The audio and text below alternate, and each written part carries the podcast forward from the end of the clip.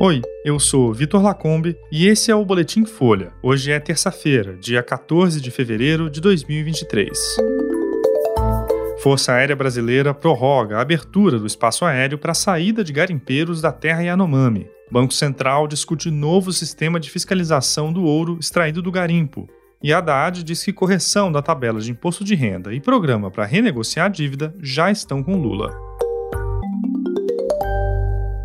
A Força Aérea Brasileira prorrogou a abertura parcial do espaço aéreo da terra indígena Yanomami, em Roraima, para saída voluntária de garimpeiros. O prazo para eles deixarem a região por ar se encerraria na madrugada dessa segunda, mas foi estendido até dia 6 de maio. A FAB tinha inicialmente imposto um controle sobre o espaço aéreo, mas flexibilizou a medida. O governo federal deu início na semana passada a uma mega operação para a retirada de mais de 20 mil garimpeiros que atuam na terra indígena. A presença deles é a principal causa da crise humanitária que atinge os Yanomamis. Com o preço do transporte aéreo clandestino em alta por causa da demanda, a saída de garimpeiros tem se dado também a pé ou em barcos. As rotas de fuga incluem países vizinhos, como a Venezuela e outras terras indígenas. Mas a Folha mostrou que equipes do Ibama detectaram um fluxo de embarcações entrando na terra Yanomami nos últimos dias, o que indica a intenção de continuar a exploração ilegal de ouro.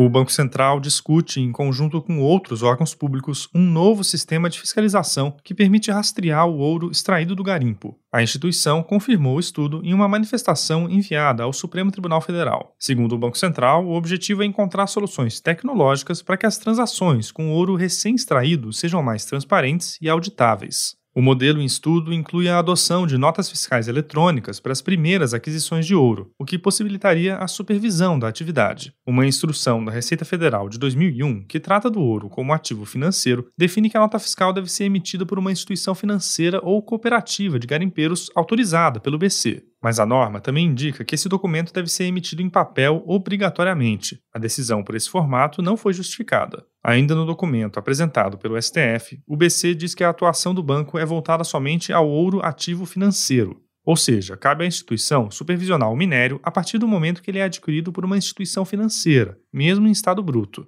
A extração do metal e outras ações, como transporte, refino ou comércio, não estariam na alçada da autoridade monetária. E o ministro da Fazenda, Fernando Haddad, disse que o projeto de reajuste da tabela do imposto de renda está pronto para avaliação do Planalto. A informação foi dada em uma reunião fechada com integrantes do PT e divulgada pela assessoria do partido. A nova tabela do imposto de renda deve isentar quem ganha até dois salários mínimos, ou R$ 2.604. A promessa de Lula durante a campanha era de livrar do imposto pessoas com renda mensal de até 5 mil reais, mas isso não deve acontecer nesse ano. Hoje, a isenção vale para quem ganha até R$ 1.900 por mês. Na mesma reunião, Haddad também confirmou o envio ao Planalto do plano de reajuste de salário mínimo e do Desenrola, o programa de renegociação de dívidas. Hoje, o país tem um patamar recorde de endividados, com 70 milhões de pessoas. O programa pode ajudar até 40 milhões deles, que ganham até dois salários mínimos. Esse foi o Boletim Folha, que é publicado de segunda a sexta, duas vezes por dia, de manhã cedinho e no final da tarde. A produção é de Carolina Moraes, Daniel Castro e Gustavo Simon. A edição de som é do Tomé Graneman. Essas e outras notícias você encontra em folha.com. Até mais.